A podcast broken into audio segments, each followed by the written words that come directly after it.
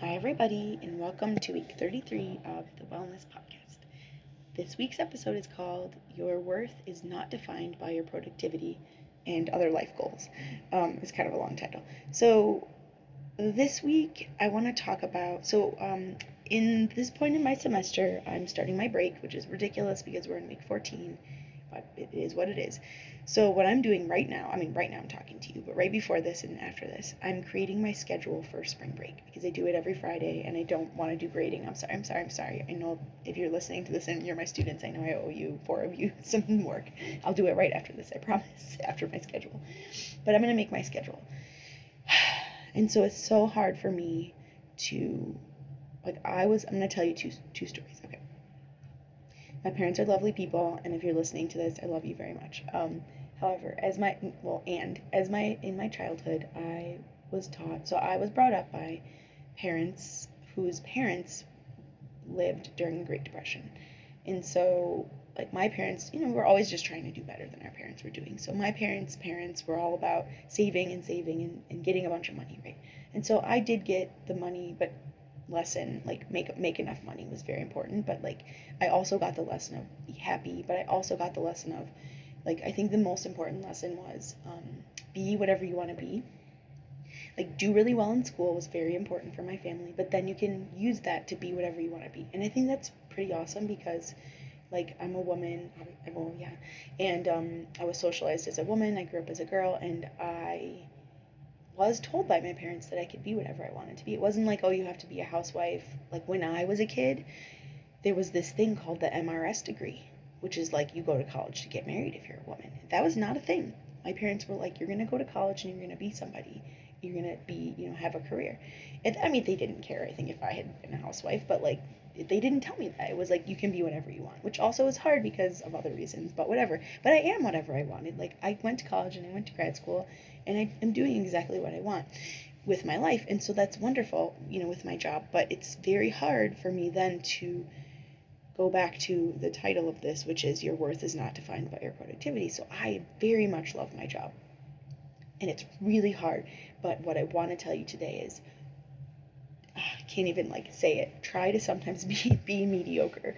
Like don't you don't have to be so this is like the hardest lesson for me is you don't have to be working or thinking about work all the time to be good at your job whatever it is like if your job is to be a student that counts still right and so here's my second story so i have a student right now who is sort of struggling with the semester because of pandemic right and um was trying to decide like should i drop a class or should i um like not get a should i get a c in it right? or maybe you know maybe get a C in it, and they they want to go go on and get a MA and probably a PhD. So like, is this going to reflect badly? And and I was going back and forth like I don't really know. And then I was like, you know what? It doesn't really matter. Like either way is a win-win. I I do MA. Um, Look at MA students to, to decide if they're, you know, one of the people who decides if MA students should get admitted to our program. And if we had one withdrawal or one C, like, yeah, we're not at Harvard, but, you know, if we had one withdrawal or one C on a transcript, we don't even bat an eye. You know, it's like, sure, of course, whatever. And if we looked at it and saw it was 2021, like, sure, it was the pandemic. Nobody's going to care about that. So I think, like, that's another thing to think about is this the title of this chain, this topic, this podcast changed a lot for today because this episode because um, I also wanted to call it like this this isn't going to matter in 5 years. So like think about what is going to actually matter about especially when you get upset about something like your work again if your work is being a student if you get upset about a grade that you got or whatever is it going to really matter in 5 years is it going to really destroy your whole life to get that B or B plus or even a C whatever even even one failing grade is it really going to be like yeah you know what we're never going to hire nobody's ever going to hire you? Like no it's that's not true. So yeah so okay so right now after this i'm going to come up with my schedule for spring break.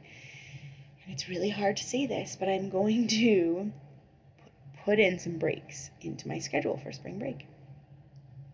Imagine that I'm going to do two three hour chunks of work, and in the middle of the day, I'm going to take off a couple of hours.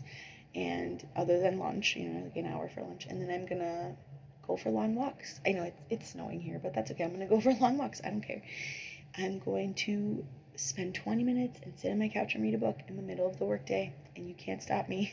and I'm gonna try really hard not to clean my entire house because it's gonna get dirty again. But I have this like super strong desire to do cleaning, um, you know, like spring cleaning and organizing. So I'm gonna let myself do like 30 minutes of that a day if I really want to. I, I need to put it in my calendar, but like, um, and I'm gonna try to not think about work during that time. I'm gonna try and think about whatever it is that I'm doing and just enjoying. Like this is your life. I know that especially when you're students, there's this like push, push, push for the end of the semester, but like this is your life and you only get one and you know, whatever you believe happens after this, you still, this is still your only life. Oh, unless I guess if you believe in incarnation, then you'll come back as a butterfly or whatever. But um, yeah, so this is your one life. And it's very hard for me because, again, I love my job. It's hard for me to not be doing my job or thinking about my job. But that is my promise to you guys. So, my action item for the week is try to think of some way that you can build in some time to really think about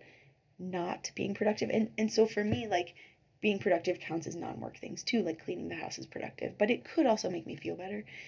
But like go for a walk, that's not productive. That's just fun. Or whatever is fun for you. Read a book, play a video game for half an hour, but put it into your schedule because otherwise you're going to get burned out. Um, okay, so build non-productivity into your life. That is your action item for the week. And have a great week. Enjoy the snow if you're in Colorado. Enjoy whatever it is that's going on wherever you are if you're somewhere else.